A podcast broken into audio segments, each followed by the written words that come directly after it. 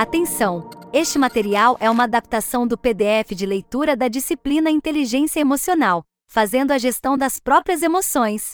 Professora Alessandra Becker, graduada em Comunicação Social, Relações Públicas, Universidade Federal do Rio Grande do Sul, sócia fundadora da Fale Consultoras. Concluiu pelo Instituto Feliciência o curso Neurociência da Felicidade, Teoria U Fundamentos e Práticas Happiness Skills, Teoria e Intervenções. Certificação Chief Happiness Officer, Certificação em Cultura da Segurança Psicológica. Facilitadora do Grupo de Estudos de Comunicação e Ações Motivacionais na ABRH Rio Grande do Sul. Líder facilitadora de processos e pessoas pelo programa Germinar Ecosocial. Desenvolver inteligência emocional, LE, é determinante para o seu sucesso no trabalho e nos relacionamentos, o que está relacionado com autoconsciência, autogerenciamento, consciência social e gerenciamento de relações. Inteligência emocional é a habilidade que nos torna capazes de lidar com as emoções e de administrá-las positivamente, mesmo com as adversidades do cotidiano. Comece já a jornada para entender o que são as emoções e mobilizá-las a seu favor. Reconheça como a emoção acontece em você, autoconhecimento, e como acontece no relacionamento com o outro, empatia preparamos um conteúdo especial com inúmeras referências adicionais para apoiar você no desenvolvimento das competências da lei e ir além. Está esperando o quê? Temas da disciplina. 1. Introdução. 1.1 O cérebro e as emoções. 1.2 Inteligência emocional e autoconhecimento. 1.3 O que é inteligência emocional? 1.4 Autoconhecimento e autoconsciência. 2. Autogerenciamento e motivação. 2.1 O que é autogerenciamento? 2.2 Autoresponsabilidade. 2.3 Julgamentos. 2.4 Motivação. 3. As competências pessoais e sociais. 3.1 O que são competências pessoais e sociais? 3.2 Competências socioemocionais. 3.3 Forças de caráter. 4. Empatia e educação emocional. 4.1 O que é empatia e qual seu papel na inteligência emocional? 4.2 Educação emocional na infância. 4.3 Educação emocional na vida adulta. Introdução: O cérebro e as emoções. A mente se enriquece com aquilo que recebe, e o coração com aquilo que dá. Vitor Hugo. Nosso cérebro, que governa nossas emoções, nossos pensamentos, comportamentos e movimentos, é o órgão mais desafiador para a ciência. Ponto sem dúvida. É dono de uma grande complexidade. Composto de células nervosas que interagem com o corpo através da medula espinhal e do sistema nervoso central, o cérebro é dividido em duas partes por um sulco profundo, chamado corpo caloso, que conecta o hemisfério esquerdo ao hemisfério direito. Suas funções são controlar e coordenar o movimento e o comportamento, processando informações sensoriais, priorizando funções corporais homeostáticas, como nossos batimentos cardíacos, temperatura do corpo e pressão arterial. É também responsável pelos nossos atos cognitivos e nossas atividades emocionais. Especialmente no ambiente profissional, passamos a maior parte do nosso tempo estabelecendo uma tensão cerebral entre o córtex frontal, associado às funções cerebrais superiores como pensamento e ação, e especificamente no nosso lóbulo frontal, associado a raciocínio lógico e planejamento, e o nosso centro executivo, porque é exatamente assim que ativamos nossa compreensão, fazemos análises, absorvemos novas informações e aprendemos. Já é cientificamente comprovado que não há idade para aprendermos. Nosso cérebro é capaz de aprender tanto temas intelectuais quanto novas habilidades motoras. Por isso, não é mais um espanto quando vemos um estudante de 60 anos de idade no primeiro semestre de uma faculdade de direito, ou uma senhora de 70 anos iniciando aulas de balé. É surpreendente o que nosso órgão mestre, nosso cérebro, é capaz de fazer nas mais inusitadas situações que a vida pode nos apresentar. Os esforços da doutora Lara Boyd, uma neurocientista estudiosa de terapias para recuperação de pessoas pós-AVC, acidente vascular cerebral, a conduziram ao desenvolvimento de novas terapias mais eficazes no tratamento de indivíduos com lesões cerebrais graves, mas também revelaram um âmbito de aplicação mais amplo. Quando aprendemos novos conceitos, aproveitamos oportunidades e participamos de novas atividades, Estamos alterando fisicamente quem somos e descobrindo o mundo com inúmeras possibilidades. Saiba mais.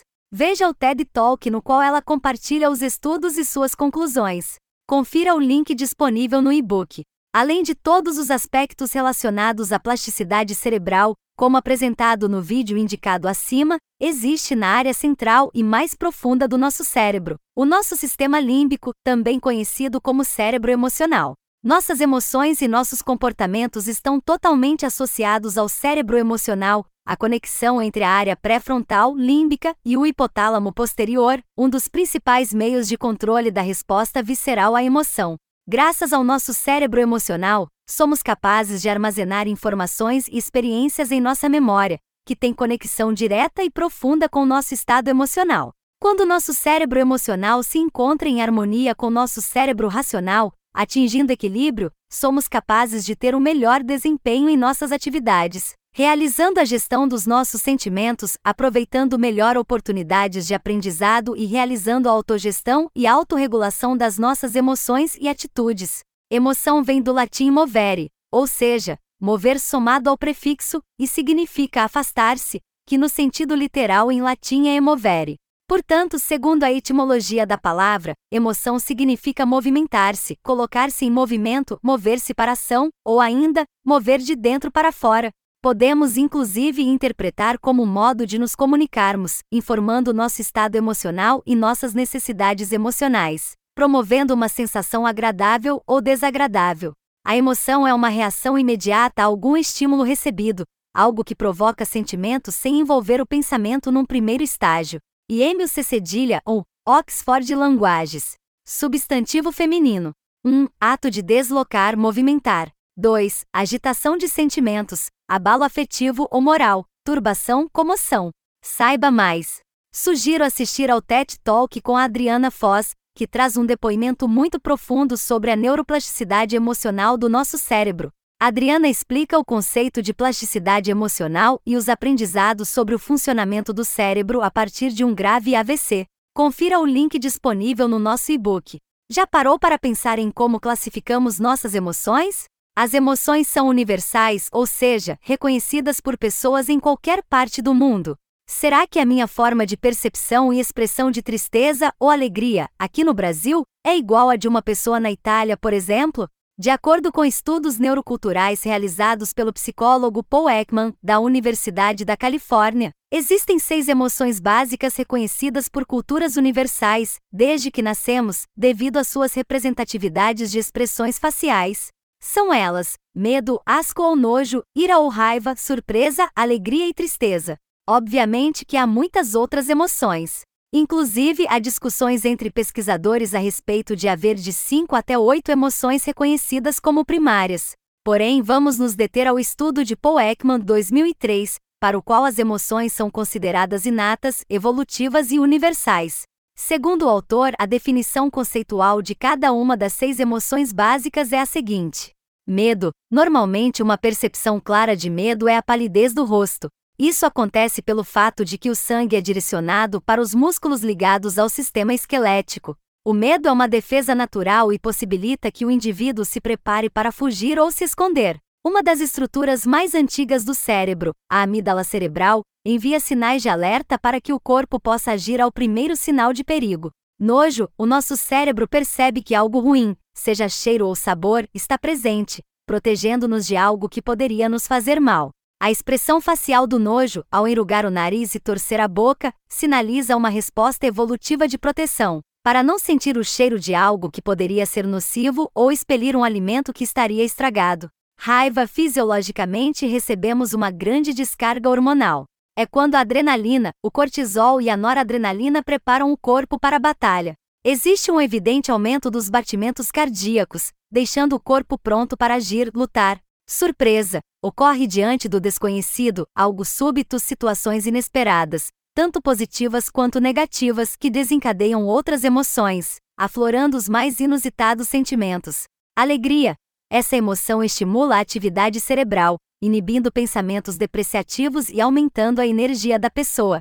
Por meio da alegria, conseguimos nos recuperar de momentos de tristeza, sentindo de imediato disposição e entusiasmo em viver, desencadeando sentimentos de coragem e esperança. Tristeza. Quando vivenciamos essa emoção, nosso metabolismo se reduz, causando de imediato uma perda da energia e do ânimo. Essa redução metabólica acontece para que a pessoa possa ter um momento de reflexão sobre sua perda ou frustração. Para aprofundar de forma leve e divertida o conhecimento sobre nossas emoções básicas, é interessante assistir à produção lançada pela Walt Disney chamada Divertidamente. É um filme de animação, do gênero comédia dramática estadunidense de 2015, produzido pela Pixar Animation Studios, dirigido e coescrito por Pat Docter, que demonstra cinco emoções primárias reconhecidas na época: alegria, tristeza, medo, raiva e nojo. Posteriormente à produção do filme, foi acrescentada a sexta emoção básica na pesquisa de Ekman Surpresa, não sendo retratada no filme por um personagem especificamente, mas que podemos ver contextualizada como um reflexo de todas as demais emoções. Assista ao trailer do filme no link disponível no e-book. Confira! Para finalizarmos essa introdução à nossa disciplina, vamos mencionar o conceito de emoções oferecido por Daniel Goleman, conhecido como o pai da inteligência emocional. A emoção por si só refere-se a um sentimento e seus pensamentos distintos, estados psicológicos e biológicos, e uma gama de tendências para agir. A animação que indico a seguir, seja uma pessoa melhor, com menos de 10 minutos de duração, é bastante didática para a compreensão da importância da inteligência emocional. Confira o link disponível no e-book. Confira! inteligência emocional e autoconhecimento. A equanidade é um equilíbrio da mente, perfeito e inabalável. Niana Punica ter. O que é inteligência emocional? Neste momento, vamos passar por um breve histórico da inteligência emocional. O primeiro cientista a medir a inteligência foi o pedagogo e psicólogo francês Alfred Binet, que ficou conhecido pelas suas contribuições no campo da psicometria, sendo considerado o criador da escala de Binet-Simon, base de onde criou o teste de que ponto I, quociente de inteligência, no início do século XX. Na realidade, a avaliação analisa a capacidade de raciocínio lógico e não o intelecto em si, que é muito mais complexo. Porém, na falta de algum instrumento para medi-lo, a ferramenta passou a ser largamente utilizada e fez muito sucesso nos Estados Unidos, onde se aplicou em mais de 1,5 milhão de recrutas que foram selecionados, por meio do resultado dessa análise, para servirem na Primeira Guerra Mundial. Na década de 1920, o renomado psicólogo americano Edward Lee Tordick que era fascinado por estudos relacionados ao aprendizado de animais, iniciou ensaios científicos em Harvard. Passou a estudar com o também psicólogo americano James Cattell, responsável por estabelecer estudos, aplicações e publicações sobre testes mentais nos Estados Unidos, e, juntos, descreveram o conceito de inteligência social como uma habilidade que seria possível compreender e autogerenciar homens e mulheres, assim como crianças de ambos os sexos, meninos e meninas, para agir de forma coerente nas relações humanas. David Wechsler, psicólogo romeno-estadunidense, que desenvolveu escalas de inteligência muito conhecidas, como a escala de inteligência Wechsler para adultos VAIS e a escala de inteligência Wechsler para crianças VIS, nos anos de 1940, sugeriu que outros fatores, além da habilidade intelectual, estão envolvidos em um comportamento inteligente. No decorrer dos anos de 1940 a 1950, psicólogos humanistas como Abraham Maslow, norte-americano conhecido pela Teoria da Hierarquia das Necessidades Humanas, 1943, descreveram como seres humanos poderiam construir o que chamaram na época de força emocional. Com o passar do tempo, muitos conceitos sobre o que seria inteligência foram desenvolvidos. Em 1983, o psicólogo cognitivo e educacional estadunidense Howard Gardner, ligado à Universidade de Harvard, ficou especialmente conhecido pela sua teoria das inteligências múltiplas, quando lançou o livro Estruturas da Mente, a Teoria das Inteligências Múltiplas. Título original: Frames of Mind, The Theory of Multiple Intelligences. Segundo o autor, o ser humano teria não um, mas diversos meios de processamento das informações que absorve, meios esses relativamente independentes uns dos outros, como, por exemplo, a lógico-matemática musical mais presente em músicos, especial, típica em arquitetos, e a sinestésica comum em atletas. Já em 1985, Wayne Payne introduziu o termo inteligência emocional em sua tese de doutorado chamada Um Estudo da Emoção desenvolvendo a inteligência emocional, despertando, assim, curiosidade em novos pesquisadores sobre o tema. Os psicólogos Peter Salovey e John DeMeyer também passaram a utilizar o termo inteligência emocional. Ambos publicaram um artigo memorável na revista Imagination and Personality, na qual propuseram um modelo que identificava quatro diferentes fatores da inteligência emocional: autoconsciência, capacidade de reconhecer as próprias emoções, autorregulação, capacidade de lidar com as próprias emoções, automotivação, capacidade de se motivar e manter-se nesse estado, empatia, capacidade de enxergar a vida pela perspectiva do outro. O termo inteligência emocional tornou-se popular através do então jornalista e psicólogo Daniel Goleman, relator científico do New York Times em 1995, quando publicou seu livro homônimo Inteligência Emocional, a teoria revolucionária que redefine o que é ser inteligente, 1995. Goleman obteve reconhecimento e grande sucesso mundial só no Brasil. O livro já vendeu mais de 400 mil exemplares, se na época a obra foi revolucionária, hoje em dia parece óbvia. Mas, como mencionado por vários pensadores contemporâneos, o óbvio precisa ser dito. O conceito, entretanto, foi tão aceito globalmente que inúmeros outros autores trataram do tema, com variações e merecidas atualizações desde então. Daniel Goleman salienta que as pessoas necessitam de habilidades que permitam que elas lidem com as suas próprias emoções e com a emoção dos outros. Ele costuma apresentar o seguinte conceito sobre o que define como inteligência emocional: é a capacidade de identificar nossos próprios sentimentos e os dos outros, de nos motivarmos e digerirmos bem as emoções dentro de nós e nossos relacionamentos. Para Goleman, se relacionar com pessoas tendo empatia, otimismo, capacidade de trabalhar em equipe, liderança e negociação é saber explorar da melhor forma a inteligência emocional. Além disso, o autor acredita que ela é a maior responsável pelo sucesso ou insucesso de um indivíduo. Recentemente, Daniel Goleman fez alusão à inteligência financeira e também à inteligência artificial como conhecimentos que trazem complementariedade e dão seguimento à evolução da inteligência emocional para o mercado de trabalho. Podemos aplicar essas definições tanto para líderes quanto para liderados. O bom relacionamento auxilia a verificar se os objetivos organizacionais estão alinhados com os objetivos pessoais, gerando mais engajamento e promovendo um sentimento de pertencimento à organização. Para avançarmos além do conceito, apresentaremos de forma breve os cinco domínios principais que fundamentam a inteligência emocional. São eles: Item autoconhecimento e autoconsciência. A combinação do autoconhecimento e da autoconsciência é, sem dúvida, a chave para a porta do crescimento pessoal e também profissional. Significa ter adquirido um profundo conhecimento sobre si mesmo. Autorregulação ou autogestão, ser capaz de lidar com as próprias emoções e sentimentos que afloram, adequando-os a cada situação de forma real, tendo agilidade emocional para perceber e acolher seus sentimentos, encontrando uma maneira de geri-los, adaptando-se a novos contextos e perspectivas.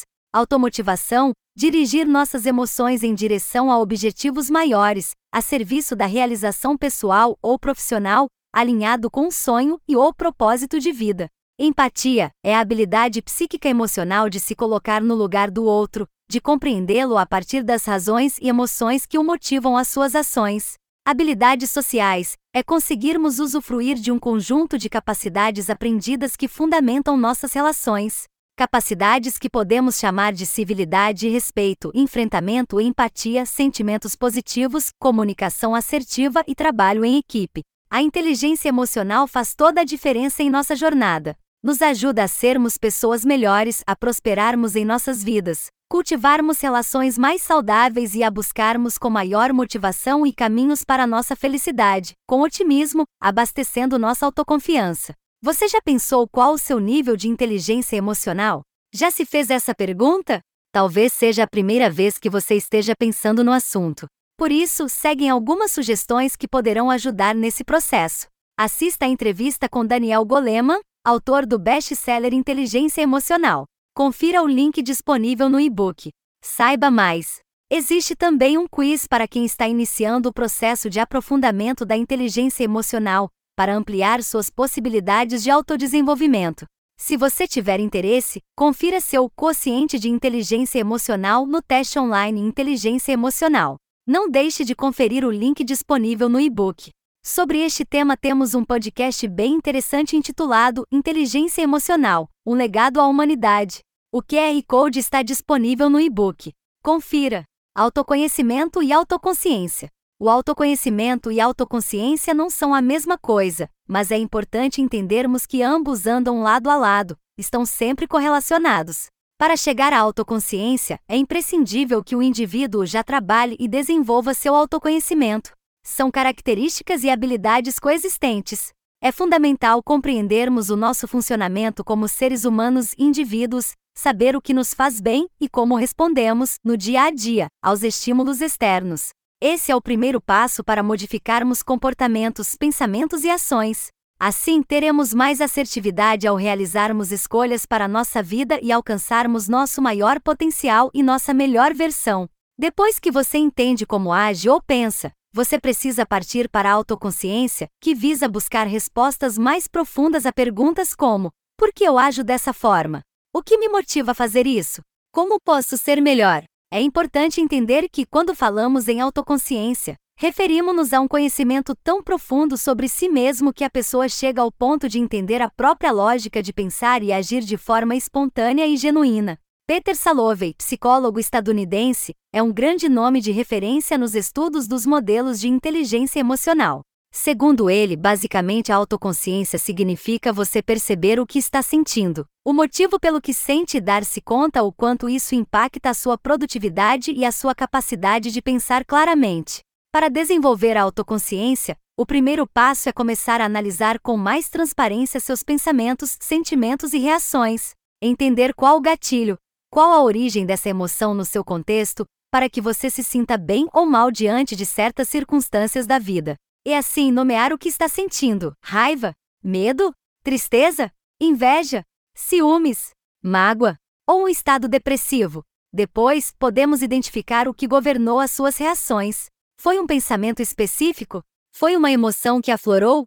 Muitas vezes precisamos de ajuda para aprofundarmos essas questões, buscando um processo de terapia, psicanálise, constelação familiar, mentoria, coaching, ou mais de uma opção de apoio simultâneo. A dica é explorar ferramentas que provoquem reflexões, investigando até encontrar aspectos com possibilidades para desenvolver ainda mais o autoconhecimento, ampliando nosso estado de consciência. O autoconhecimento, por sua vez, é uma jornada que nos dá a escolha de mergulharmos profundamente ou não em nós mesmos. Ele nos permite sermos pessoas melhores em todos os papéis que desempenhamos na vida, sejam sociais, familiares, pessoais ou profissionais.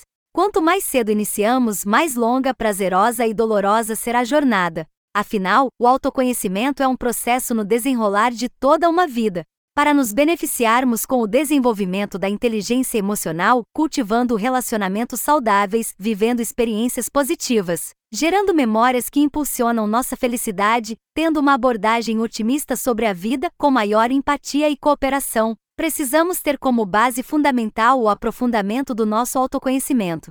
Saiba mais.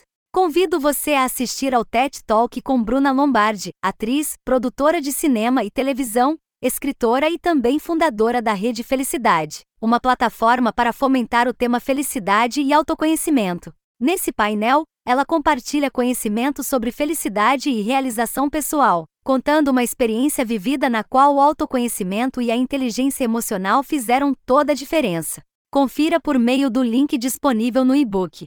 Um convite interessante que vou fazer a seguir é para que avaliemos nossas características positivas e pontos a serem trabalhados e desenvolvidos. Sobre esse aspecto, a abordagem com base na psicologia positiva nos coloca num processo de reflexão em que se negamos nossas emoções, elas continuam dominando nossas atitudes e teremos dificuldade de nos autorregular. Já se aprofundamos nosso autoconhecimento, teremos maior serenidade e autogestão para agirmos com inteligência emocional em momentos de tensão, de fortes emoções, como nos contou Bruna Lombardi no vídeo recomendado.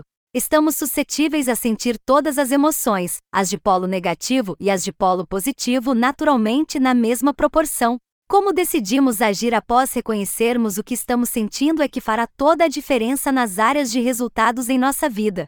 A pesquisadora Susan David afirma que é nessas situações em que nos é exigida a habilidade que cunhou como agilidade emocional, quando nos mostramos plenamente, com consciência e aceitação, até mesmo os piores demônios geralmente recuam. Para desenvolver agilidade emocional, são necessárias uma série de estratégias, competências socioemocionais e algumas competências básicas. Uma delas consiste em ser capaz de não brigar com suas emoções. Perceba, sinta, acolha, expresse alinhando com seu julgamento de valores.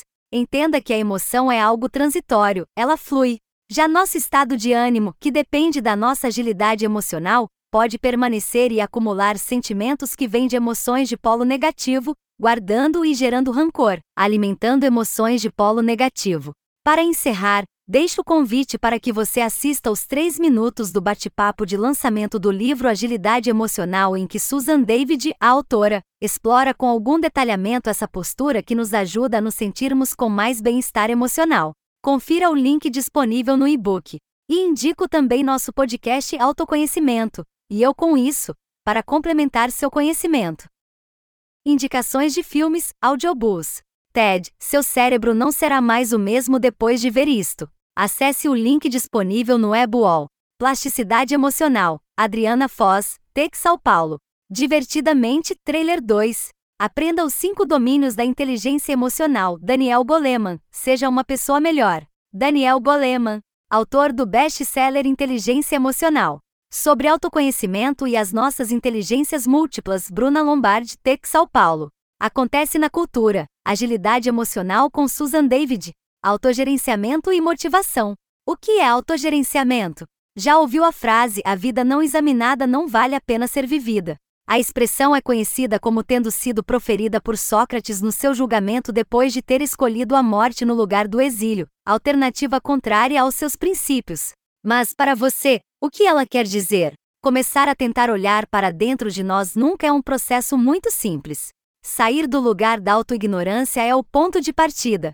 Dentre as top 10 habilidades para desenvolver até 2030, de acordo com publicação da Forbes de fevereiro de 2023, que traz as competências necessárias aos profissionais da próxima década e as máquinas não serão capazes de reproduzir, está a inteligência emocional. A edição destaca que o conjunto de habilidades a ser desenvolvido para melhorar as respostas emocionais se aplica a nós mesmos e aos outros, incluindo o desenvolvimento da empatia, como será abordado no tema 4 do e-book. Daniel Goleman, psicólogo e autor do livro Inteligência Emocional, a teoria revolucionária que redefine o que é ser inteligente, apresenta o que seriam os pilares da inteligência emocional, determinantes para o sucesso no trabalho e nos relacionamentos. O modelo proposto tem quatro eixos: autoconsciência, autogerenciamento, consciência social e o gerenciamento de relações. Enquanto a inteligência emocional determina nosso potencial para aprender os fundamentos do autodomínio e afins, nossa competência emocional demonstra o quanto desse potencial dominamos de maneira que ele se traduz em capacidades profissionais. A autoconsciência é a base de tudo. Sem ela não é possível o autogerenciamento, entendido também como autocontrole ou autorregulação, a qual está relacionada com a empatia, base da consciência social. Já o gerenciamento das relações precisa dos outros três eixos para acontecer. A autoconsciência tem a ver com saber o que se sente e o motivo, o porquê. É sobre entender a implicação do sentir no pensar e no agir, o que é essencial para o autogerenciamento. No processo de tomada de decisão, ter inteligência emocional é fundamental para que se escolha se é ou não o momento oportuno de agir, estando consciente, ou de respirar e adiar a decisão, se as coisas estiverem parecendo bastante confusas mentalmente. As competências do autogerenciamento são o autocontrole emocional, a adaptabilidade, a orientação por resultados e a visão positiva. Essas competências podem contribuir para a alta performance, assim como diferenciar profissionais uns dos outros, sendo aplicáveis a inúmeras funções e níveis de complexidade de trabalho. A primeira das competências, o autocontrole emocional, dá conta do quanto conseguimos lidar com emoções perturbadoras, e um indicativo dela é a resiliência. Vale citar que resilientes são aquelas pessoas que têm a capacidade de recuperação, de retornar ao ponto anterior à adversidade, de adaptação, de estabelecer um novo ponto de homeostase ou de transformação, de maneira deliberada, estabelecer uma posição melhor que a original, diante das adversidades.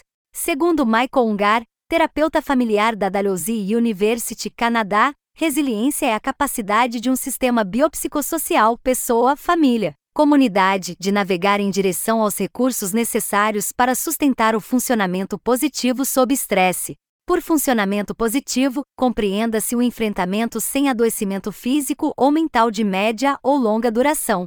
O desenvolvimento da resiliência requer intervenções com foco em diversas dimensões que a constituem, como, por exemplo, a agilidade emocional, adotar múltiplas perspectivas, solucionar problemas, autorregulação, ter a capacidade de acalmar pensamentos, fisiologia e reações, e estabelecer objetivos, a autoconsciência e o otimismo, vislumbrar e persistir rumo a um futuro positivo. A adaptabilidade, segundo a competência, se refere às pessoas que conseguem lidar com qualquer situação, com a leitura rápida do cenário e melhor adaptação a ele. Tem a ver também com como nos tornarmos pessoas mais ágeis emocionalmente.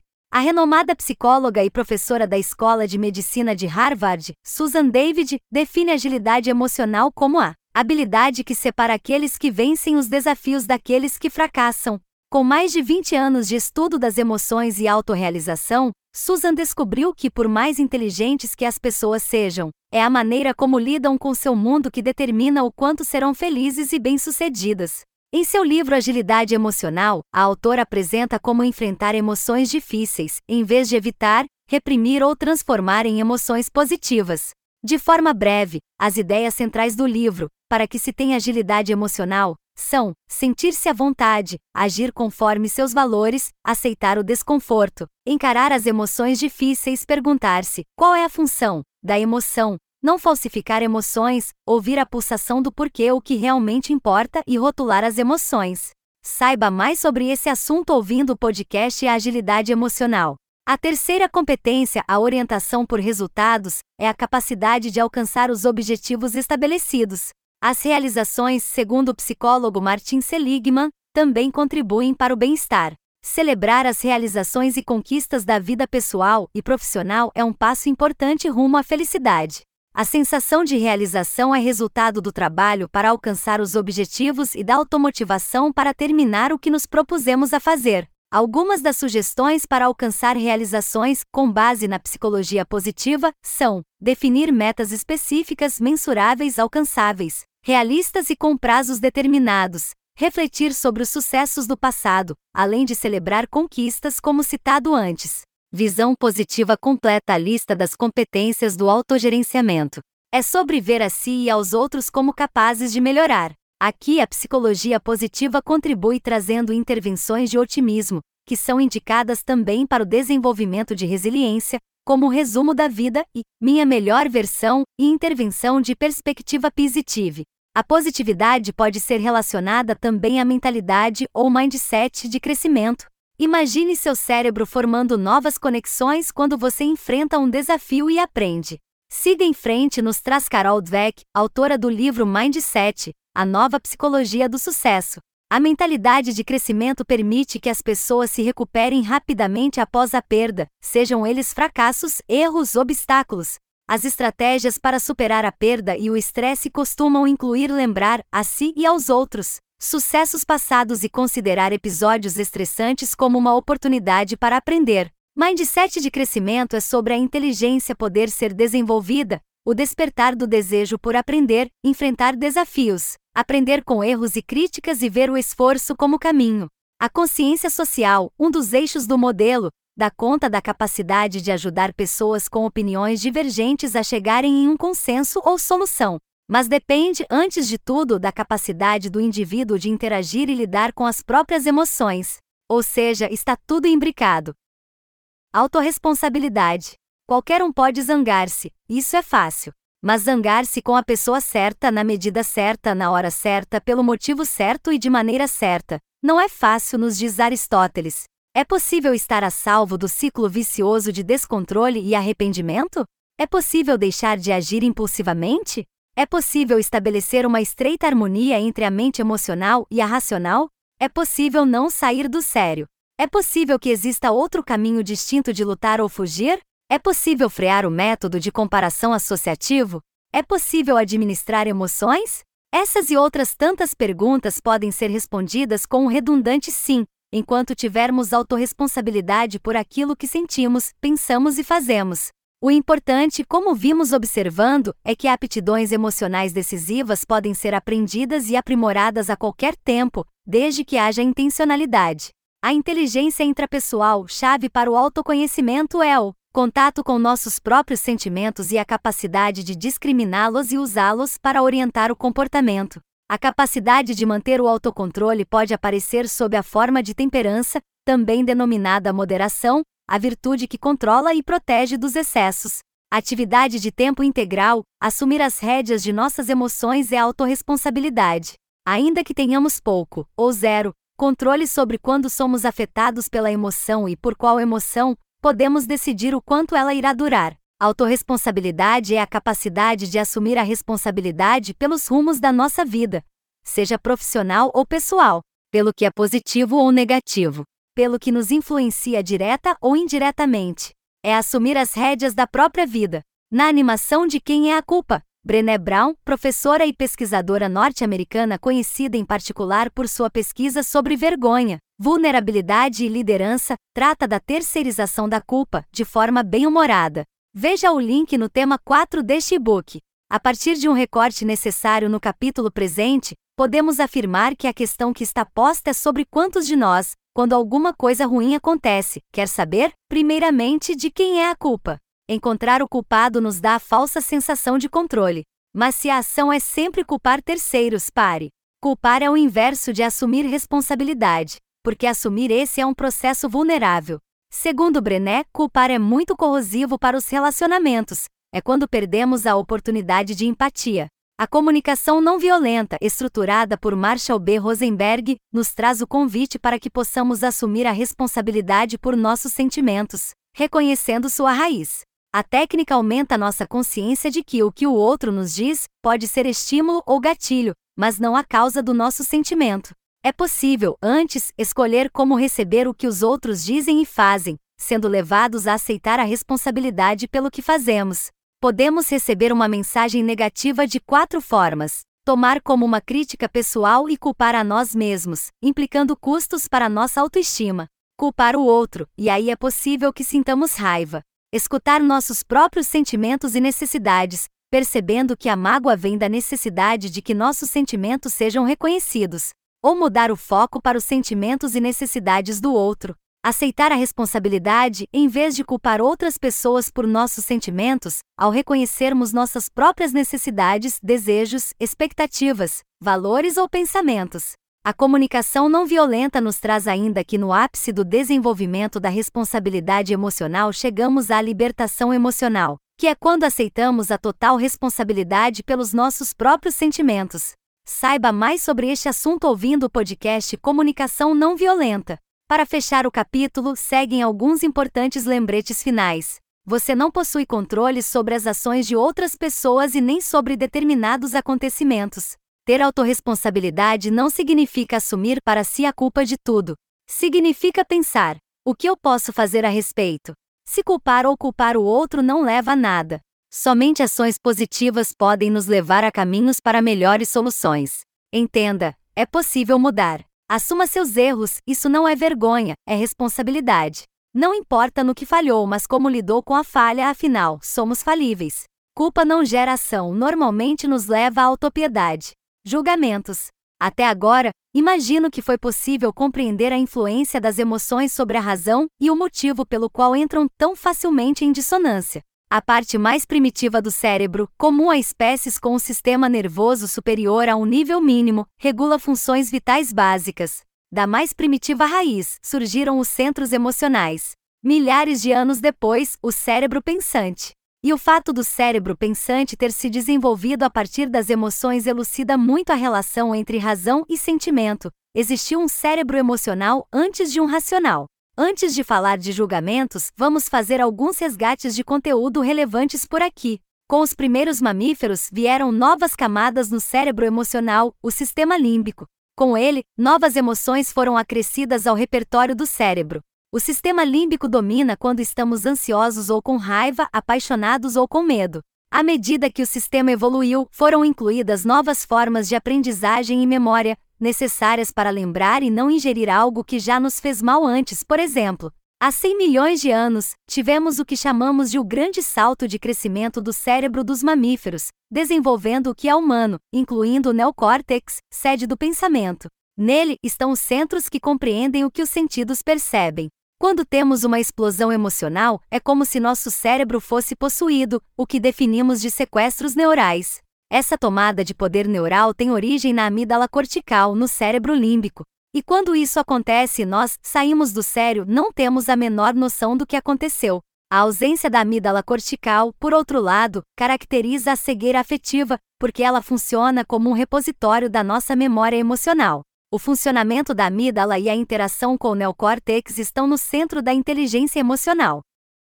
Por que agirmos tão facilmente de forma irracional? Saiba mais. Antes de seguir, pare e dedique os próximos 4 minutos para assistir Julgar ou Discernir, que você pode conferir no link disponível no nosso e-book. Antes que um sentimento domine a razão, a alternativa de acionarmos o sentinela emocional, capaz de desafiar cada situação ou percepção com uma pergunta em mente: é algo que odeio? Que me fere? Que me dá medo?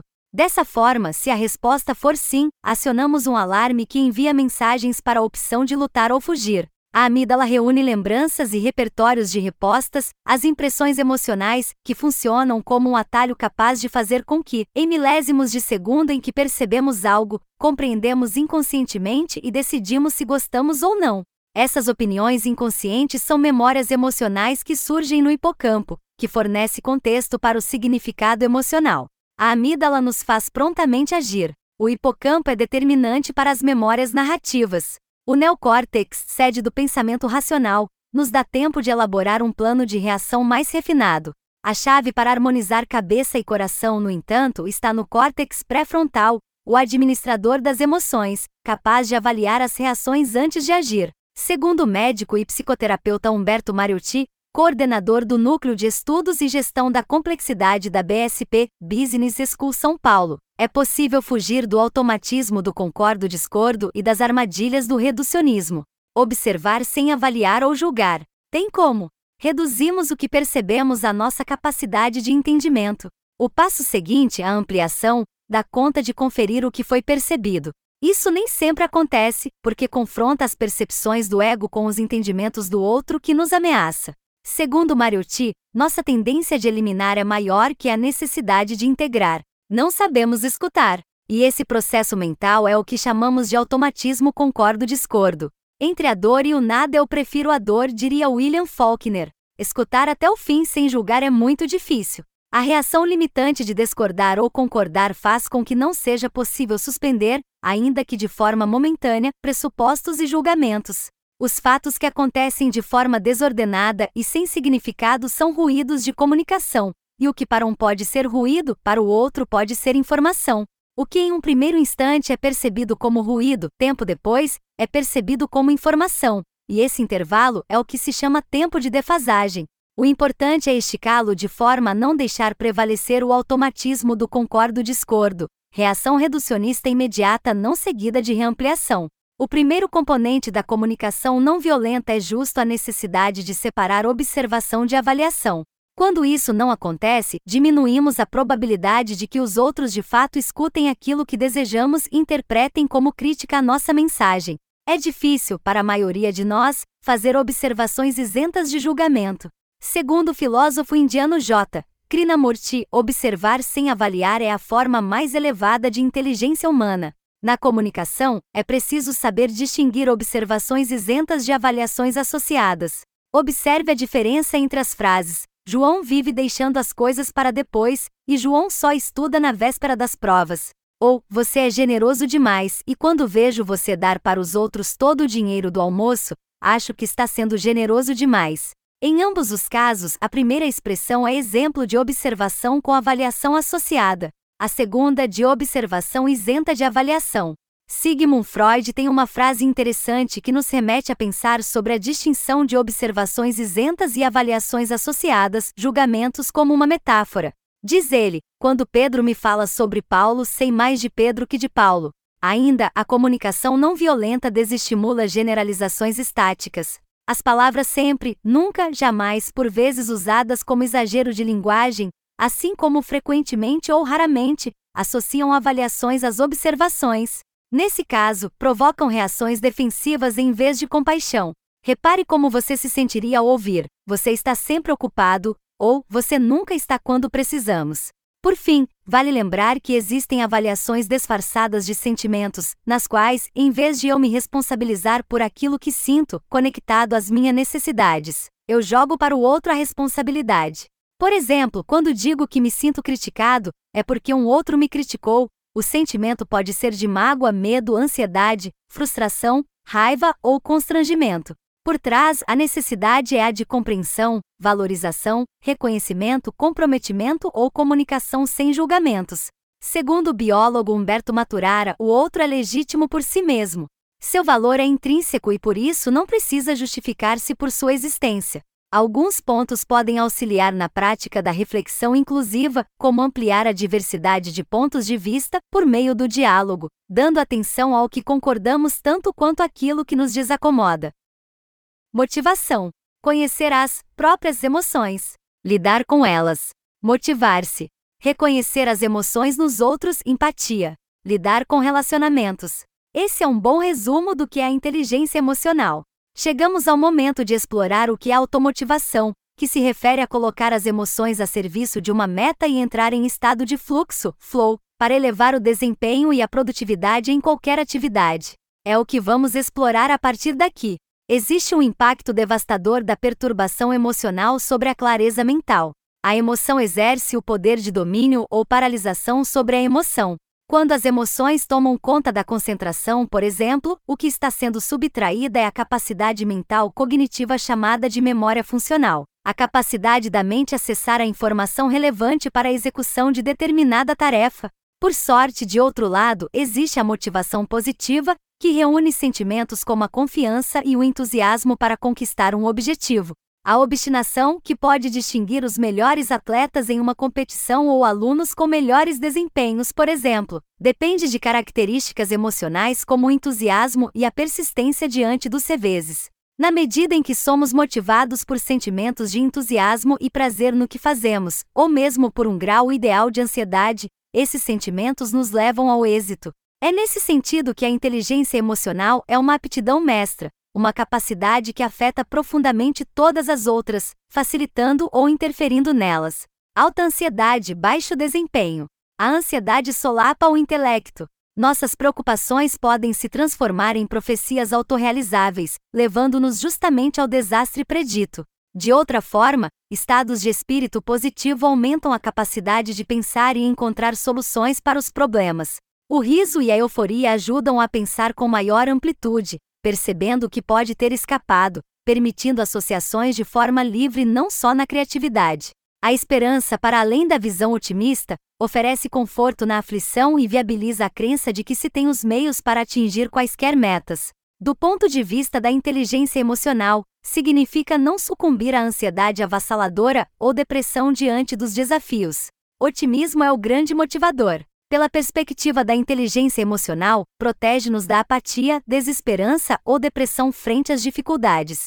Esperança e otimismo significam a expectativa forte de que tudo vai dar certo na vida, apesar dos reveses e frustrações.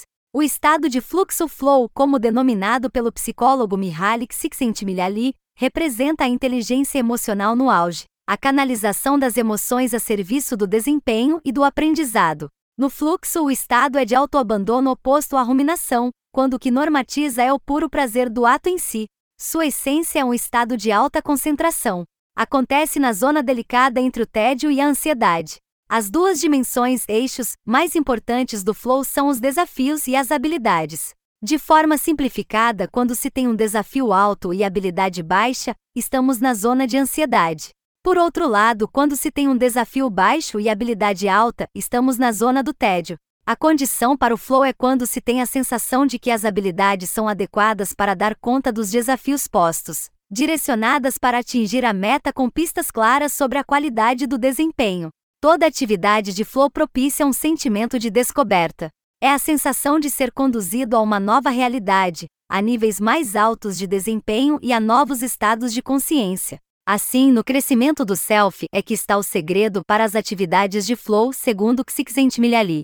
A pesquisa Inteligência Emocional e Saúde Mental no Ambiente de Trabalho, realizada pela The School of Life em parceria com a Robert Alf, divulgada pelo jornal Valor Econômico, aponta que a motivação tem sido um dos principais desafios dos profissionais no dia a dia do trabalho. Esse é um desafio para 31% dos profissionais brasileiros que são liderados por gestores. Do ponto de vista psicológico, motivação está relacionada a propósito, a entender a razão de se fazer o que se faz. Algumas dicas apontadas para manter a motivação incluem: investir no autoconhecimento, já explorado amplamente por aqui, cuidar-se no dia a dia, incluindo pausas, meditação e momentos de atenção plena, valorizar o que está dando certo, reconhecendo que a perfeição não é possível, reconhecer e compartilhar a vulnerabilidade, e cuidar de si e do ambiente ao redor. Você já deve ter ouvido falar na expressão que é kitchen, que viralizou entre os profissionais de gestão de pessoas. Traduzido como demissão silenciosa, diz respeito àqueles que deixam de se esforçar para ir além no trabalho e gerar real engajamento. Segundo dados da 22ª edição do Índice de Confiança Robert Alf e CRH, 52% dos executivos dizem identificar trabalhadores da sua empresa aderindo ao que é. Apesar disso, 77% dos profissionais ouvidos disseram que nunca praticaram tal comportamento. O movimento também foi pauta da publicação Você SA como abordagem a uma nova face do desengajamento. Segundo pesquisa da Gallup divulgada por pela revista, apenas 32% dos 15 mil profissionais entrevistados estão na categoria engajados. Aqueles que cumprem suas tarefas estão satisfeitos com o trabalho que realizam. O fenômeno da demissão silenciosa surgiu nos Estados Unidos em 2022, com um nível de desemprego baixíssimo, 3%. No Brasil, o cenário é diferente, com o desemprego na faixa dos 9%. Fica então o alerta. Funcionários desengajados correm o risco de substituição por outros mais engajados. Não é sobre trabalhar até a exaustão ou burnout, mas fazer o mínimo não é suficiente. Motivação, automotivação, flow ou estado de fluxo, desengajamento, demissão silenciosa. Dos assuntos tratados até aqui, fica a seguinte reflexão: Seja cuidadoso consigo e com sua carreira, buscando o equilíbrio sempre. Indicações de filmes, audiobooks. Julgar ou discernir. As competências pessoais e sociais. A soft skill principal é a inteligência emocional. Daniel Goleman. O que são competências pessoais e sociais? Primeiramente e de forma muito simples, vamos definir a diferença principal entre competências pessoais e sociais, para não haver confusão conceitual. Enquanto as competências pessoais se revelam em como o indivíduo de forma isolada pode, por exemplo, contribuir na comunidade ou organização em que atua, as competências sociais dizem respeito a como o indivíduo interage e contribui em grupo ou comunidade. Como se relaciona com outras pessoas, quais comportamentos demonstra ao conviver em grupos sociais ou familiares, em equipe, a forma como compartilha suas ideias e expõe suas opiniões. Podemos dizer que, através das competências pessoais, demonstramos nossa capacidade e maturidade de autoconsciência, autoconhecimento e aplicação para conosco das nossas competências socioemocionais, que são atributos intrapessoais da inteligência emocional. Já nas competências sociais, demonstramos nossa inteligência social, que se refere à nossa capacidade de equilibrar informações emocionais e administrá-las corretamente para analisar e compreender as características socioemocionais dos outros. Ou seja, esses são os atributos interpessoais da inteligência emocional. Veja a seguir, de forma bastante objetiva, quais são os principais aspectos que caracterizam nossas competências intrapessoais e nossas competências interpessoais. Aspectos INTR pessoais: autoconhecimento emocional, reconhecer as próprias emoções e sentimentos quando ocorrem, identificando a função de cada um, acolhendo e fazendo escolhas do que fazer com a emoção de forma positiva. Controle emocional, lidar com os próprios sentimentos, adequando-os a cada situação vivida antes de expressá-los. Automotivação, dirigir as emoções a serviço de um objetivo ou realização pessoal. É preciso estar presente, viver no presente. O ansioso vive no futuro e o nostálgico no passado. Aspectos interpessoais. Reconhecimento das emoções no outro, perceber e reconhecer as emoções no outro, ter empatia pelos sentimentos das outras pessoas. Habilidade em relacionar-se, interação com outros indivíduos utilizando suas competências socioemocionais, através da inteligência social. Os aspectos relacionados aos atributos intrapessoais ou interpessoais são essenciais ao autoconhecimento. Importante salientar que os aspectos interpessoais são indispensáveis para nossa organização profissional e de liderança, resolução de problemas, mediação de conflitos, sensibilidade social e compaixão. Competências socioemocionais. Consta que as soft skills nasceram no Exército dos Estados Unidos. Por volta de 1959, começaram a investir pesadamente em procedimentos de treinamento para melhorar o fluxo de trabalho e a eficiência do aprendizado. Então foi criado um regulamento que compreendia habilidades relacionadas ao trabalho envolvendo pessoas e papéis que desempenhavam inspecionar coisas, supervisionar pessoas, preparar relatórios ou projetar estruturas, etc., ou seja, habilidades que não envolviam máquinas ou tecnologia. Esse teria sido o catalisador para a criação do termo soft skills, que aparece no Manual de Treinamento do Exército dos Estados Unidos de 1972. As competências socioemocionais são habilidades, destrezas que nós seres humanos temos, a capacidade de nos desenvolvermos ao longo da nossa vida, através do aprimoramento da nossa inteligência emocional, para a qual o primeiro passo é o nosso autoconhecimento. Habilidades são adquiridas através de esforço intencional, sistemático e continuado. Ou seja, não nascemos hábeis, nos tornamos hábeis. Também famosas por serem batizadas pela expressão inglesa soft, socioemocional, e hard técnica skills, que na tradução literal significa habilidades, no mundo organizacional chamada de competências.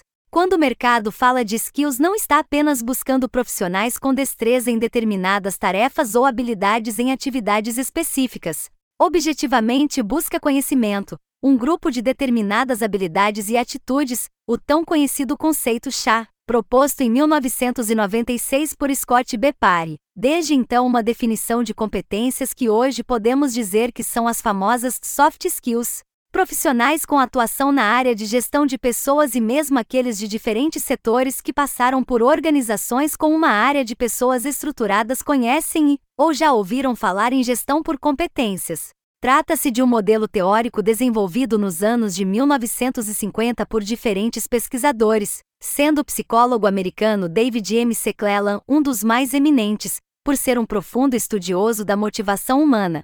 O modelo define competência como um grupo de conhecimentos, habilidades e atitudes, sendo a capacidade de empregar o conhecimento obtido de maneira prática. Em poucas palavras, não basta saber, é preciso saber fazer e efetivamente fazer o que precisa ser feito. Em algumas circunstâncias, há uma confusão entre habilidades e talentos. Isso porque sabemos que ambos podem ser desenvolvidos. Porém, a diferença entre eles é que alguns talentos são naturais nas pessoas, são inatos. Já as habilidades, como mencionamos antes, exigem um esforço intencional e repetitivo para que possamos desenvolver e aprimorar. Dessa forma, podemos concluir que não nascemos com habilidades, mas as desenvolvemos ao longo da vida, como comer, andar, falar, entre outras habilidades humanas desenvolvidas, especialmente nos primeiros anos de vida. Uma vez compreendido que as habilidades são capacidades que adquirimos, é importante entendermos que há uma classificação para essas skills. Habilidades técnicas, hard skills, são o saber fazer que aprendemos estudando ou por repetição, como falar outra língua com fluência ou uma titulação como engenheiro de produção, por exemplo. Habilidades socioemocionais, soft skills, conhecidas também como competências não cognitivas, são um conjunto de habilidades desenvolvidas a partir da inteligência emocional. Habilidades para a felicidade, happiness skills. Aqui temos algumas habilidades socioemocionais muito específicas, que, uma vez desenvolvidas, podem aprimorar nossa capacidade de buscar experiências mais positivas que proporcionem e elevem nosso bem-estar. O americano Seth Godin, ex-vice-presidente do Yahoo e autor de inúmeros livros sobre marketing, gestão de pessoas, estratégia e comportamento, e o inglês Simon Sinek, palestrante e escritor do best-seller Comece pelo Porquê costumam dizer que hard skills e soft skills são, na verdade, human skills, habilidades humanas, e que não faz sentido as separarmos, já que muitas vezes, para desenvolver uma habilidade técnica, vamos precisar de alguma habilidade socioemocional. Em outubro de 2020, o Fórum Econômico Mundial publicou o relatório O Futuro do Trabalho, no qual destacou as habilidades em alta para o mercado mundial até 2025. O ranking apresentado no relatório reitera a natureza mista das habilidades. Para os próprios especialistas que redigem o relatório, muitas das habilidades são difíceis de serem enquadradas como hard ou soft. Um exemplo poderia ser pensamento analítico e inovação, ou solução de problemas complexos. Essas habilidades socioemocionais, em muitas situações, podem demandar expertise técnica. Acredito que mais do que uma necessidade exigida pelo mercado de trabalho, todos nós, ao evoluirmos na jornada do autoconhecimento, vamos criando uma percepção natural de que habilidades nos faltam ou habilidades que já desenvolvemos ao longo da vida, mas que precisamos aprimorar, evoluir. Há inúmeras pesquisas nesse sentido, inclusive, o próprio relatório do futuro do trabalho mencionado antes. Existe um estudo com levantamentos realizados pela Day School of Life, escola que se dedica às habilidades comportamentais, feito para uma pesquisa de uma das maiores consultorias de gestão e recursos humanos, a Robert Alf, que possui sede no Brasil. A publicação trouxe um ranking de habilidades desejadas por líderes e organizações no pós-pandemia, destacando aquelas mais importantes para líderes e profissionais que querem evoluir de modo a realizar entregas mais consistentes e coerentes aos valores das organizações. No estudo, espírito empreendedor, 27,36% está no topo, seguido por confiança, 33,33%. Mas é a habilidade que ficou em terceiro lugar que mais chama a atenção de lideranças e grandes organizações, calma, 24,62%. A pesquisa foi realizada durante o ano de 2021, no Brasil, com uma amostragem de 491 profissionais, sendo 296 líderes. Aprofundando um pouco mais esse ponto importante que enquadra a calma como uma habilidade socioemocional das mais desejadas no pós-pandemia, o que se destaca é que há um duplo sentido nessa soft skill. Calma como uma skill que se opõe à emoção da raiva, convertendo-a em energia para a realização, e como algo contrário à ansiedade. Ainda existe, em boa parte das organizações, uma imagem antiquada sobre a liderança. Uma imagem em que a figura do líder forte é a daquele raivoso e tenso, entendendo que é esse o perfil de quem faz as coisas acontecerem. Mas já se sabe, através de estudos da inteligência emocional dos líderes, que essa é uma percepção ultrapassada, já que boa parte do trabalho de um líder necessita de autorregulação, muita inteligência emocional para resolver conflitos e um alto nível de empatia e compaixão.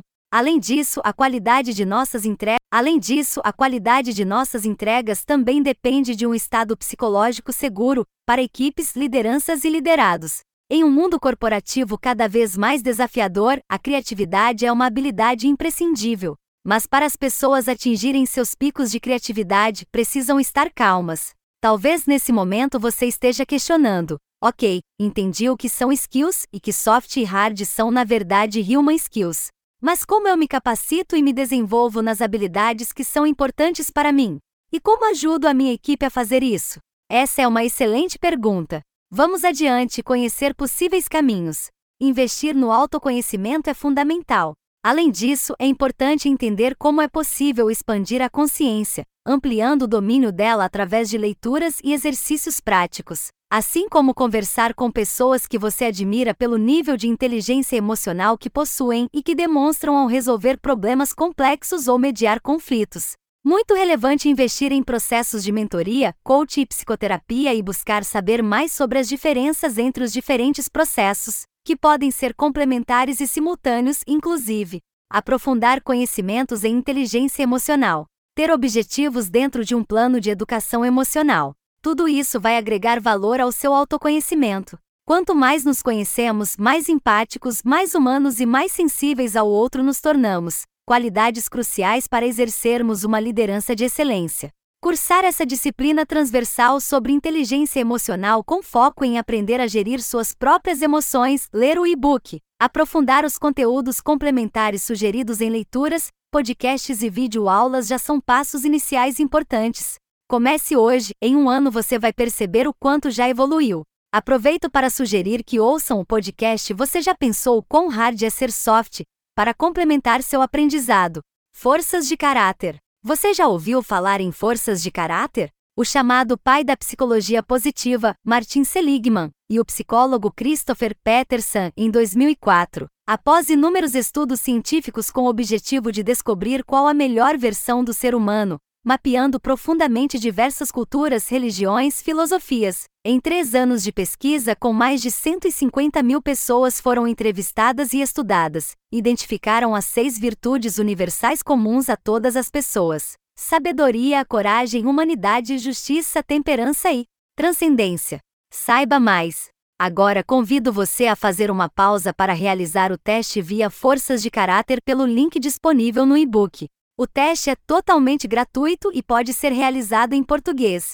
Conheça e aprecie o seu ranking de forças pessoais. Após responder à pesquisa e se familiarizar com o relatório gerado, reconhecendo suas forças de assinatura dentro do ranking das 24 forças de caráter, assista ao vídeo indicado e disponível no e-book, entendendo como você pode aprofundar e explorar, através do autoconhecimento e intervenções, as suas forças pessoais. Ao final do vídeo há uma frase para você completar responder. Serve como momento de reflexão para você se olhar com gentileza e alegria por ser quem é. Após, retome o áudio deste audiobook. Você irá se surpreender com os insights que virão.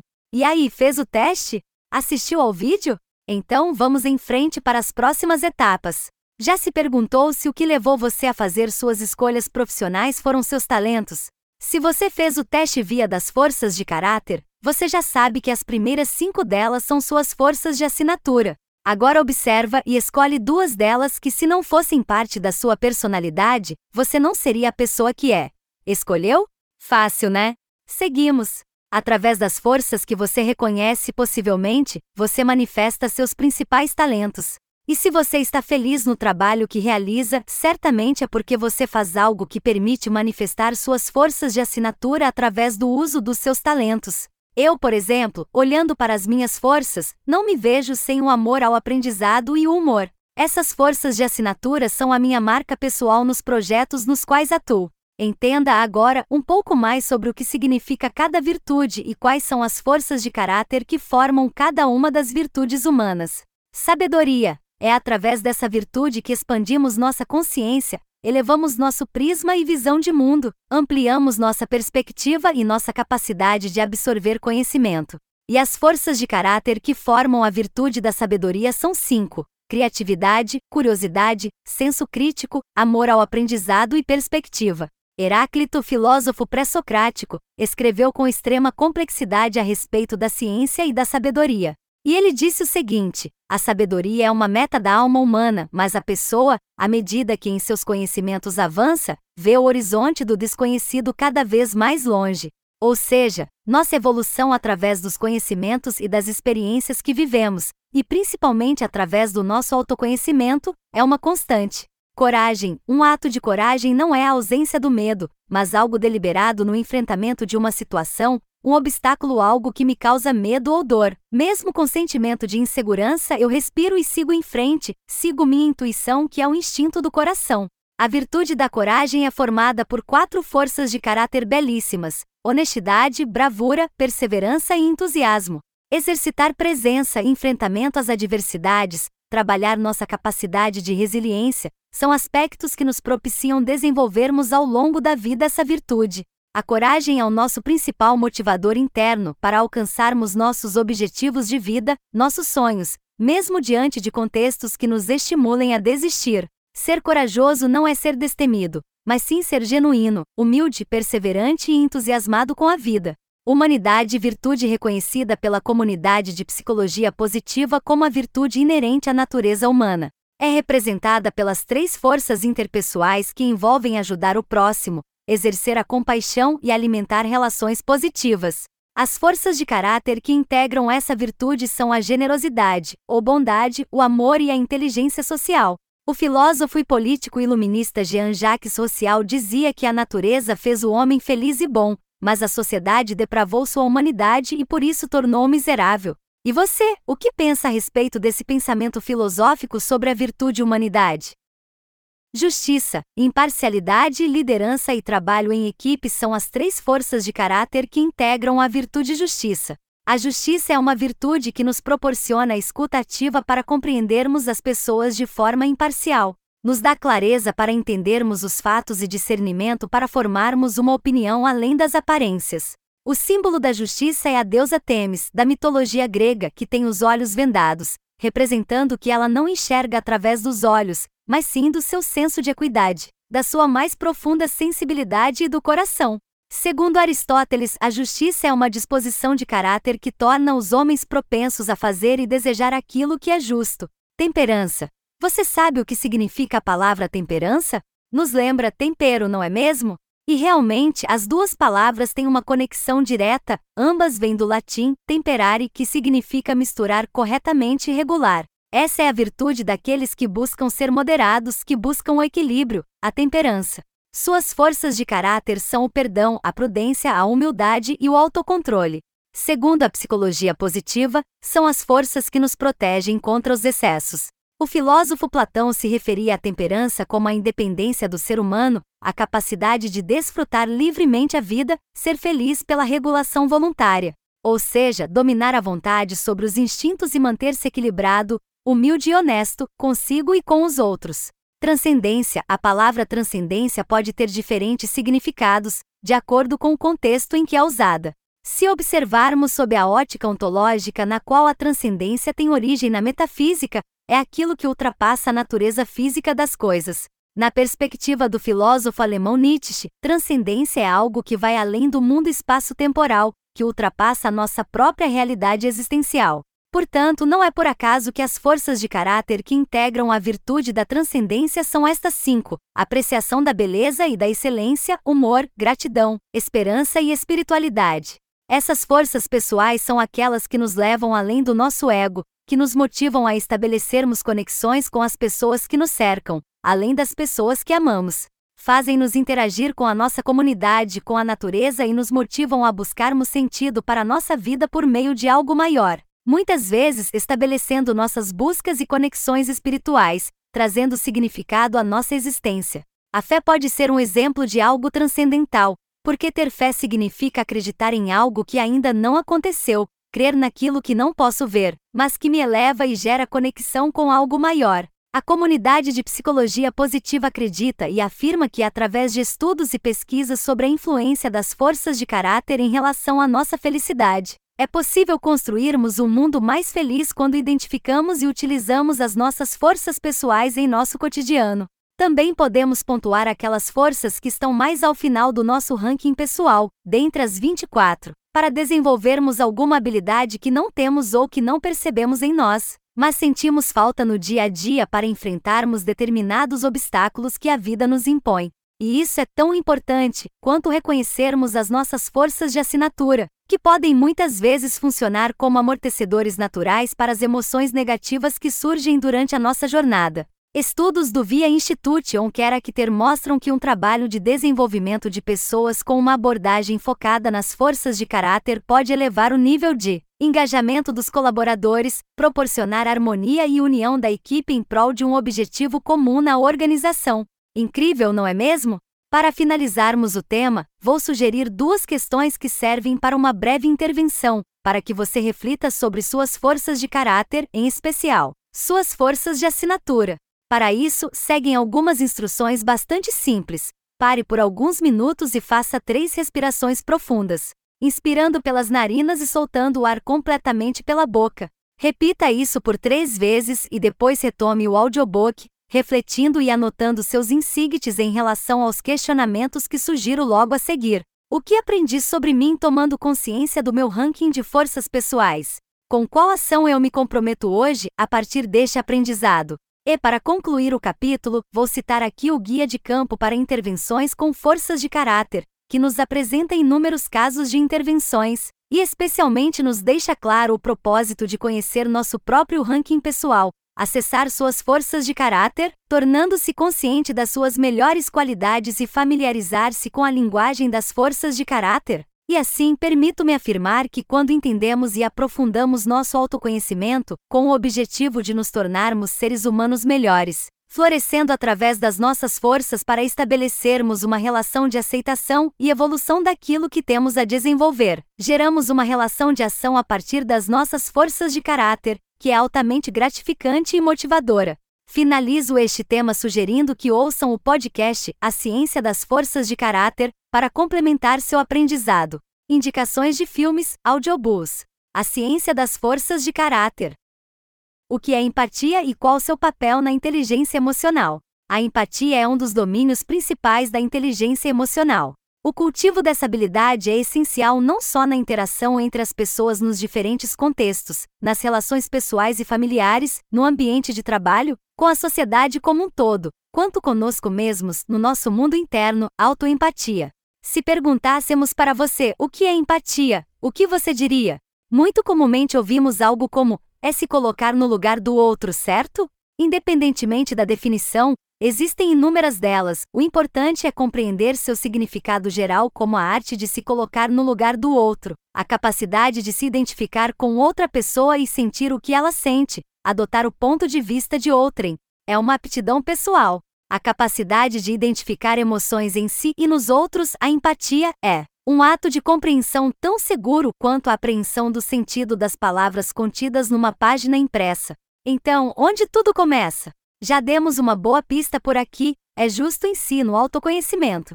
É essencial estarmos conscientes das nossas próprias emoções para que tenhamos alguma facilidade em identificá-las nos outros.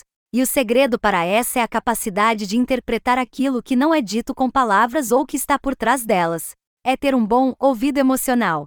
É entender o dito e o não dito através do tom de voz, dos gestos e postura, das expressões faciais. A forma de expressão das emoções é não verbal, é estar atento à verdade do como se diz para além do que se diz.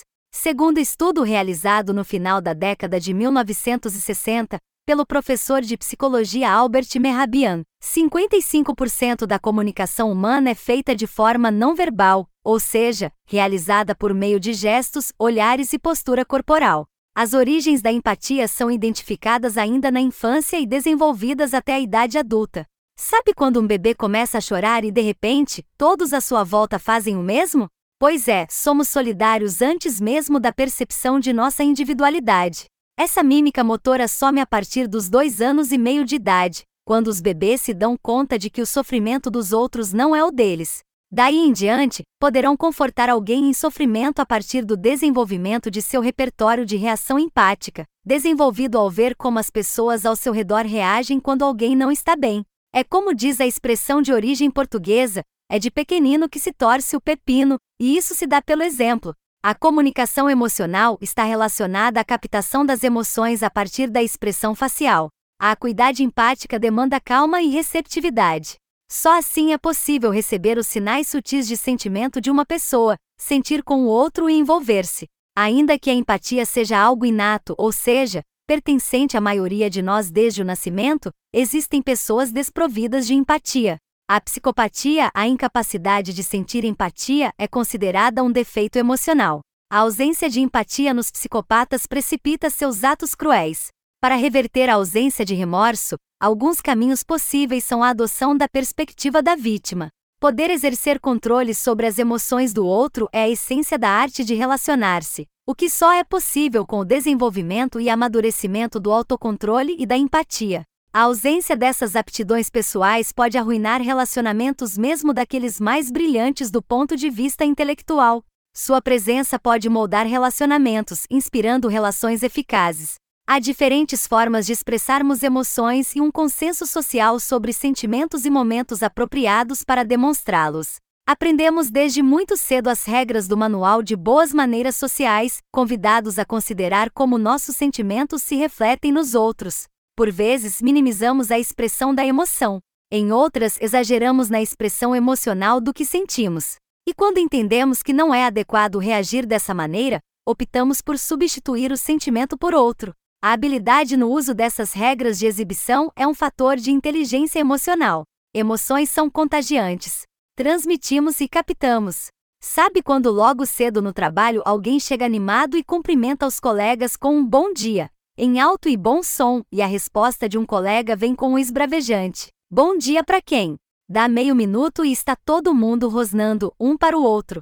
Pois é, os sinais emocionais que enviamos sempre que interagimos afetam aqueles ao nosso redor. Inteligência emocional inclui o controle desse intercâmbio.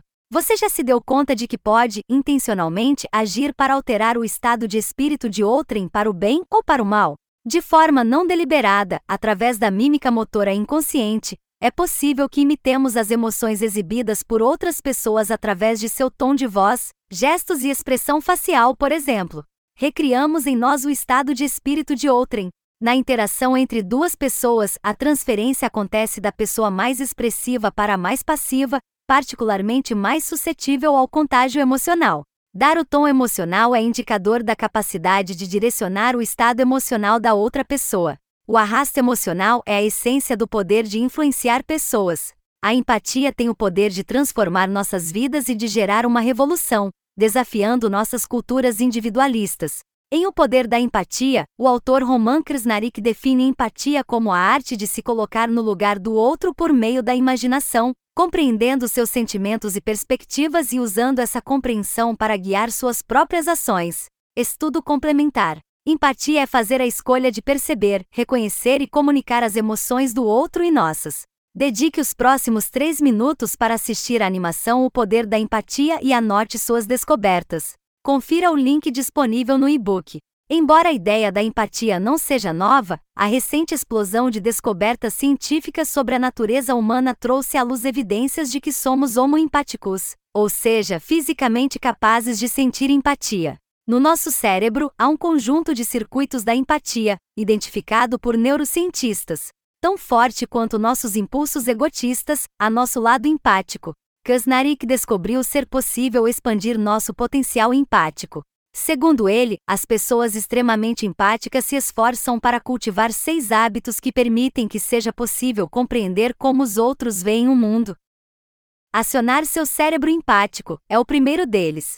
Tem a ver com reconhecer e colocar a empatia como centro da sua vida e expandi-la sempre que possível. Dê o salto imaginativo, o segundo. É fazer um esforço para colocar-se no lugar do outro, seja ele um desconhecido ou até mesmo seu inimigo. O terceiro hábito: busque aventuras experienciais.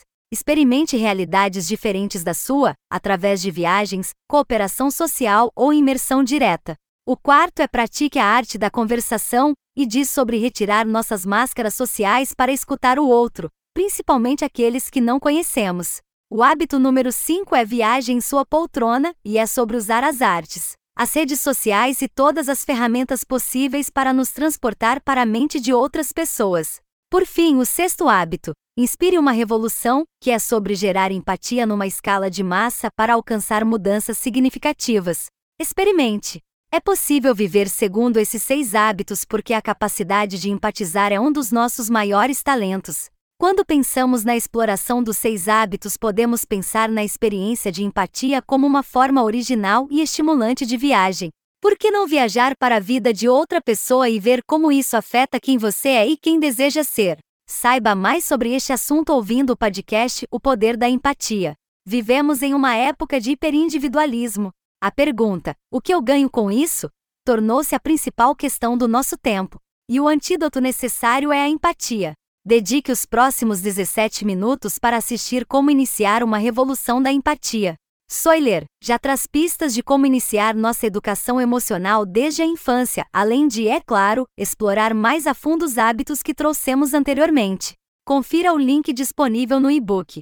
Existem três tipos de empatia: a cognitiva, eu te compreendo, a afetiva, sinto o que você sente, e a compreensão ou consideração empática que promove compaixão e compromisso com a ação, o que posso fazer por você? Não dá para mudar o planeta sem mudar as pessoas. A forma como escutamos e nos conectamos com o outro precisa mudar. Enxergar o mundo com os olhos do outro sob sua perspectiva, compartilhando seus sentimentos, quebra a regra de ouro que ouvimos desde crianças. Faça para o outro aquilo que gostaria que fizessem para você.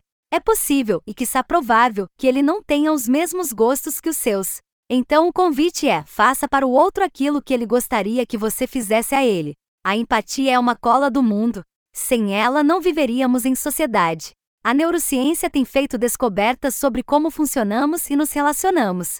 Somos empáticos por natureza, seres sociais. O sistema de neurônios espelho nos permite imitar e empatizar, reproduzir e espelhar no nosso cérebro o que observamos no outro. Empatia pode ser treinada porque nosso cérebro é plástico, podendo ser moldado a qualquer estímulo. Saiba mais. A falta de empatia é uma causa comum a muitos dos problemas do mundo. Notes Pedrado Penedo A Revolução da Empatia, Tati Fukamati bióloga, especialista em empatia, sustentabilidade e inovação social. traz o tema como competência do futuro e ferramenta de transformação.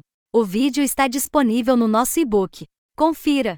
A comunicação não violenta pode ser uma técnica usada para fortalecer a capacidade de as pessoas se conectarem com empatia aos outros. Quanto mais nos conectamos com os sentimentos por trás das palavras das outras pessoas, menos assustador se torna nos abrirmos para elas. Assim, é possível dizer muito ao escutar os sentimentos e necessidades do outro.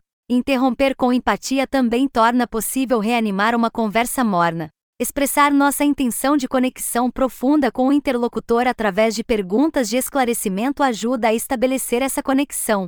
As pessoas preferem que os ouvintes a interrompam a fingirem estar escutando. O essencial é nossa capacidade de presença em relação aos sentimentos e necessidades que o outro está vivendo naquele mesmo instante.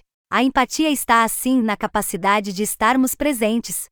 Alternativa D fugir para o banheiro é o que a Carolina Nalon, TEDx 2016, apresenta como a oportunidade para pensar antes de responder, reagir. No TEDx para início de conversa, a bióloga de formação e que hoje trabalha com desenvolvimento humano, conecta a comunicação não violenta e a empatia lindamente, destacando que os dois grandes eixos da comunicação não violenta são empatia e autenticidade. O que está além da palavra?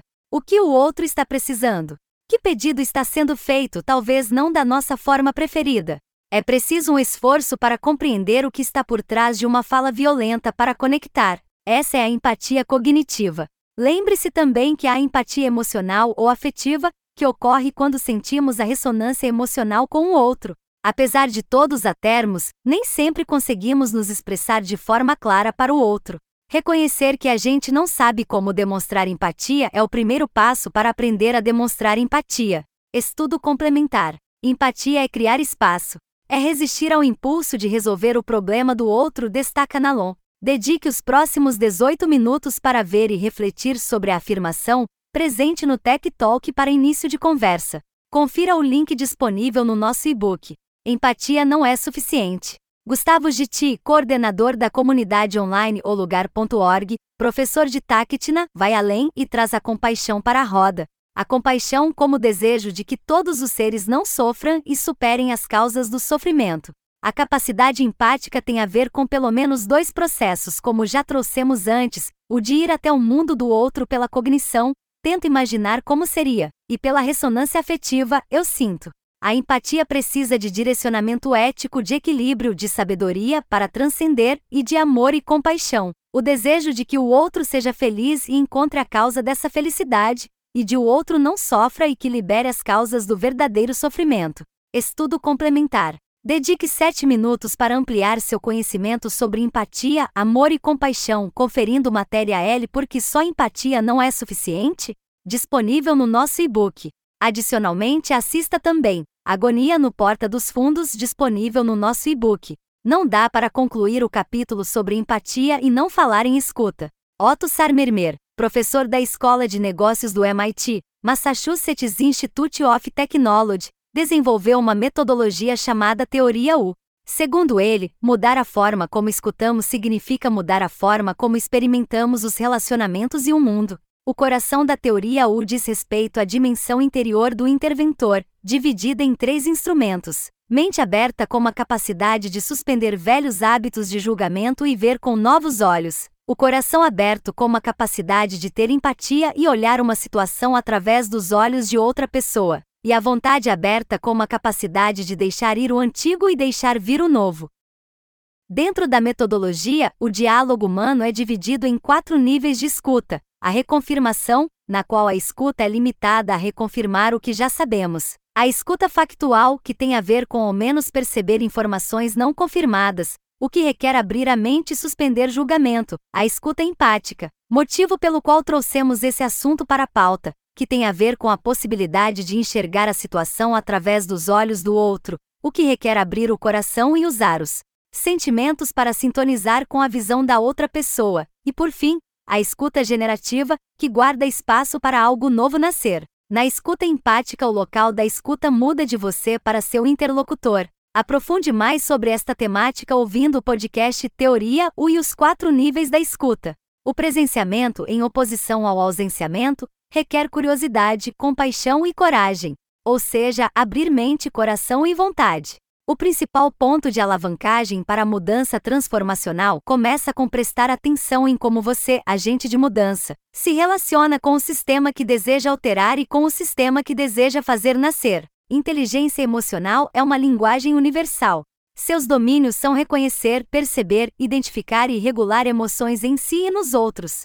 Empatia é competência do domínio da consciência social, que tem a ver com entrar em sintonia com as necessidades, expectativas, comportamentos e estados emocionais de outras pessoas. Para uma melhor aplicação das nossas habilidades emocionais, o desenvolvimento deve considerar as nossas próprias emoções, intra, e as de outras pessoas, inter. No outro, é tornar-se mais sensível à maneira como os outros se sentem, e usar cuidadosamente as informações sobre os sentimentos dos outros durante a interação. É preciso começar a desenvolver o olhar da perspectiva do outro e o interesse genuíno pelo mundo dele. Isso gera empatia e compaixão e diminui a tendência de julgar, o que impacta nos relacionamentos. Educação emocional na infância. A repetição intensa de experiências na infância transmite mensagens emocionais fundamentais que serão levadas para a vida toda. É na vida em família que se inicia a aprendizagem emocional. Na intimidade, aprendemos e ensinamos quando chega a nossa vez, como nos sentir em relação a nós mesmos e ainda, como os outros vão reagir aos nossos sentimentos. A forma como os pais tratam os filhos tem consequências para a vida afetiva das crianças. Assim como a forma como um casal lida com seus sentimentos também é exemplo e traz lições para seus filhos. Goleman, ao tratar da inteligência emocional no ambiente familiar, apresenta-nos os padrões mais comuns de pais emocionalmente inábeis. Observe as descrições a seguir e busque localizar se já vivenciou, como protagonista ou vítima, ou presenciou como espectador alguma situação como essas. Pais que ignoram qualquer tipo de sentimento, deixando de aproveitar a oportunidade para iniciar o filho na competência emocional considerando que a perturbação emocional vai passar com o tempo ou que é algo banal, irrelevante ou corriqueiro. É como se valer do ditado de origem desconhecida antes de casar, Sara.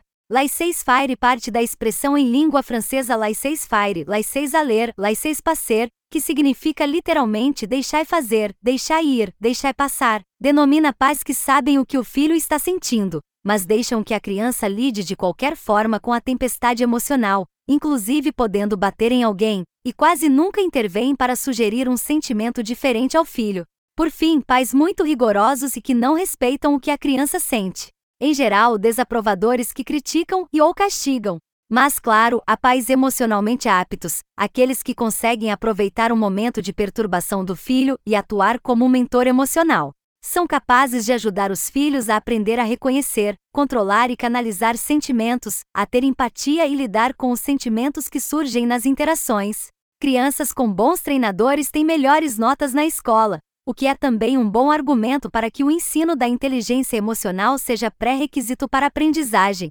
Para que uma criança esteja pronta para ir para a escola, é preciso que saiba como aprender. Os principais ingredientes dessa aptidão estão relacionados com a inteligência emocional, confiança, curiosidade, intencionalidade, autocontrole, relacionamento, capacidade de comunicar-se e cooperatividade.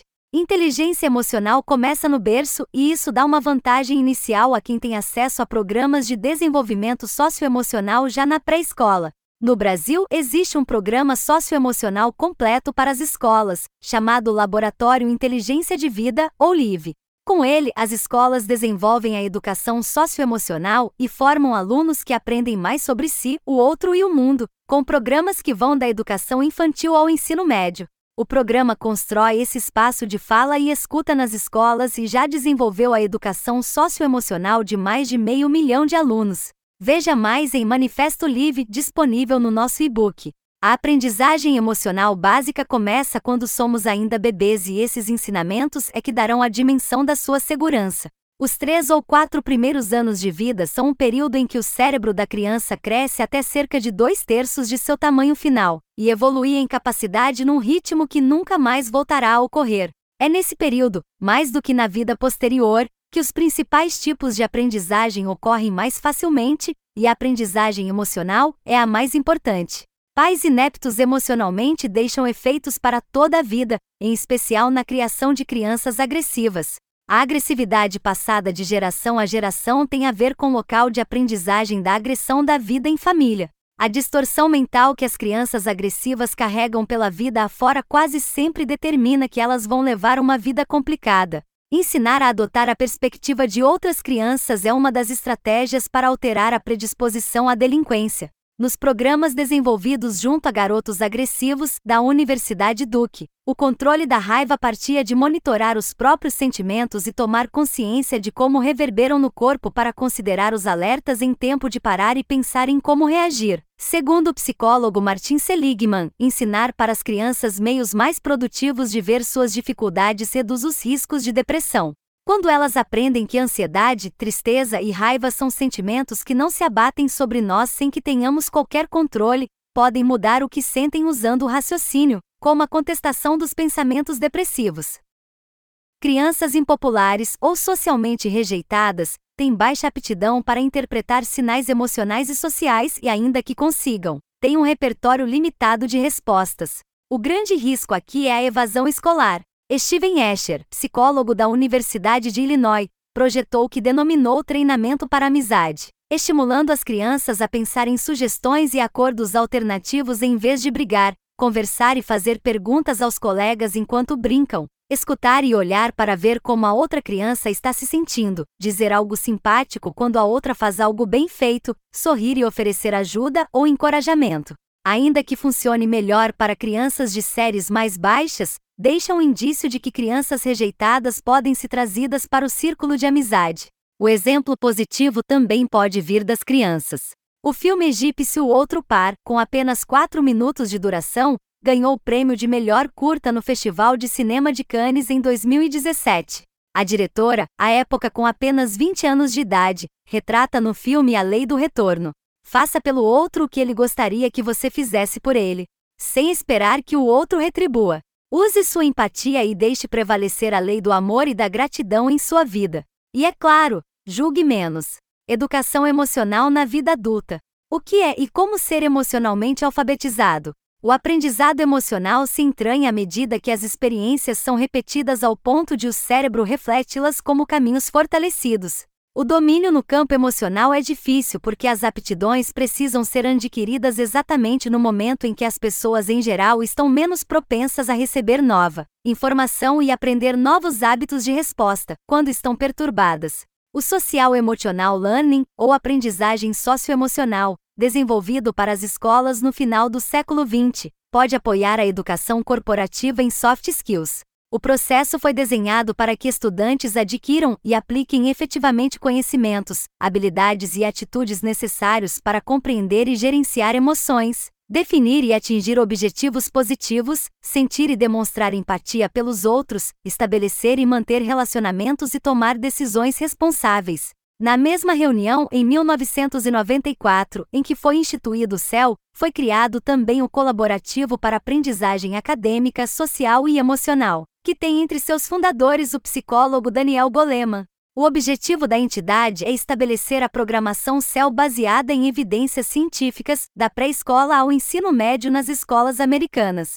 O modelo teórico do CASEL engloba cinco competências: autoconsciência, competência para entender as próprias emoções, pensamentos e valores e como eles influenciam o comportamento em contextos diversos, a autogestão, competência para gerenciar as emoções, pensamentos e comportamentos de forma eficaz em diferentes situações e para atingir objetivos e aspirações, a consciência social, competência para entender a perspectiva dos outros e estabelecer a empatia, inclusive com pessoas de diversas origens, culturas e contextos, as habilidades de relacionamento, competência para estabelecer e manter relacionamentos saudáveis e de apoio, comunicar-se com clareza, ouvir ativamente, cooperar, trabalhar colaborativamente para resolver problemas, negociar conflitos de forma construtiva, navegar em ambientes com diferentes demandas e oportunidades sociais e culturais, exercer liderança, buscar ou oferecer ajuda quando necessário, entre outros e a tomada de decisão. Responsável competência para fazer escolhas atentas e construtivas sobre o comportamento pessoal e as interações sociais em diversas situações. Quanto mais meios temos para lidar com as emoções, mais rica é a nossa vida. As crianças, o beaba da inteligência emocional é ensinado com início na autoconsciência, que tem a intenção de reconhecer sentimentos, enriquecer o vocabulário e ligar pensamentos, sentimentos e reações. Tem ênfase no gerenciamento das emoções, compreendendo o que está por trás de um sentimento, e em assumir a responsabilidade por decisões e atos. Saiba mais. Sobre este último, aproveita agora para assistir a 3 minutos da animação de Quem é a Culpa, mencionado também no capítulo 2.2, da professora e pesquisadora nos temas de vulnerabilidade, coragem, empatia e vergonha, Brené Brown. De quem é a culpa? Animações RSA Dr. Brené Brown. Aptidões emocionais como empatia e autorregulação emocional começam a ser desenvolvidas já na primeira infância. Ainda que, acredito, a maioria de nós não tenha sido exposta a programas de alfabetização emocional na infância, a boa notícia é que podemos aprender na vida adulta, eliminando os possíveis lapsos comuns de alfabetização emocional. Assim como outras habilidades e competências, a inteligência emocional é passível de ser desenvolvida na maturidade. Afinal, é a habilidade que nos torna capazes de lidar com as emoções e de administrá-las positivamente, mesmo com as adversidades do cotidiano. O primeiro passo é aprender sobre o cérebro e as emoções. Ira, tristeza, medo, prazer, amor, surpresa, nojo, vergonha. Existem mais sutilezas de emoções do que palavras que temos para defini-las. Ainda que não haja consenso sobre quais são as emoções primárias, a defesa de umas poucas emoções básicas depende da descoberta de Ekman, da Universidade da Califórnia, de que as expressões faciais de quatro delas são reconhecidas por povos e culturas em todo o mundo, nas ondas externas das emoções estão os estados de espírito. Há ainda os temperamentos. Além dessas disposições, os distúrbios das emoções, como a ansiedade e a depressão. Se ainda não teve tempo para agora e acessa o Atlas das Emoções, uma ferramenta interativa que se propõe a construir o seu vocabulário de emoções e iluminar seu mundo emocional, entendendo que o primeiro passo para conquistar a consciência emocional é aprender a identificar e descrever como você se sente e por quê. O objetivo da ferramenta é dar a você maior controle sobre o que desencadeia suas emoções e como você responde a elas. Acesse já o Atlas de Emoções por meio do link disponível no nosso e-book. Entender as emoções é trazê-las a meu favor. Reconhecer em si é autoconsciência. Reconhecer nos outros é consciência social. Regular em si é autocontrole. Regular nos outros é gestão de relacionamentos. A autoconsciência é a principal competência da inteligência emocional, porque tem grande influência nas demais. Tem base na vontade de ter acesso a novas perspectivas e entendimentos de si mesmo. Quanto maior a habilidade, maior a facilidade para o desenvolvimento pessoal. O autogerenciamento dá direção, energia e restrição ao nosso comportamento. Permite regular as emoções no dia a dia e ter maior controle das respostas emocionais em situações desafiadoras. Consciência social tem a ver com entrar em sintonia com as necessidades, expectativas, comportamentos e estados emocionais de outras pessoas. A gestão de relacionamentos é a competência que permite influenciar e motivar o outro. Possibilita aplicar o entendimento emocional no trato com o outro, mantendo a assertividade e o diálogo para atingir objetivos comuns. Já que o assunto é a educação emocional na vida adulta, vamos trazer aqui a inteligência emocional aplicada ao casamento proposta por Goleman. Segundo o autor, os desencontros afetivos que podem separar os cônjuges têm raízes nos diferentes versos afetivos em que viveram quando eram jovens. De acordo com os estudos mencionados por ele, a média das mulheres é mais empática que os homens no que se refere a interpretar sentimentos através de indícios não verbais. Já os homens teriam uma visão mais cor-de-rosa que ela sobre o que ocorre no relacionamento do casal. O mapeamento das divergências que levam um casal ao divórcio reforça a importância da inteligência emocional para a sobrevivência do casamento. Toda emoção forte tem sua origem no impulso para agir, sendo o controle do impulso a base para a inteligência emocional. É preciso entender que queixas não devem ser ataques ao caráter. O ataque deve ser ao fato e não à pessoa. Como sentir-se ouvido é muitas vezes exatamente o que o cônjuge queixoso de fato quer. Em termos emocionais, um ato de empatia é um grande redutor de tensão. A comunicação aberta, a empatia para escutar o sentimento por trás do que está sendo dito, a ausência de provocações ou defensividade, a apreciação sob forma de elogio. Tudo isso ajuda a construir um capital emocional em forma de sentimentos positivos. Trazer a educação emocional na vida adulta também implica falar de trabalho. Aqui se dá a importância de criar um ambiente em que seja possível externar reclamações como críticas construtivas, que seja acolhedor para a diversidade e propício para o trabalho eficaz em equipe.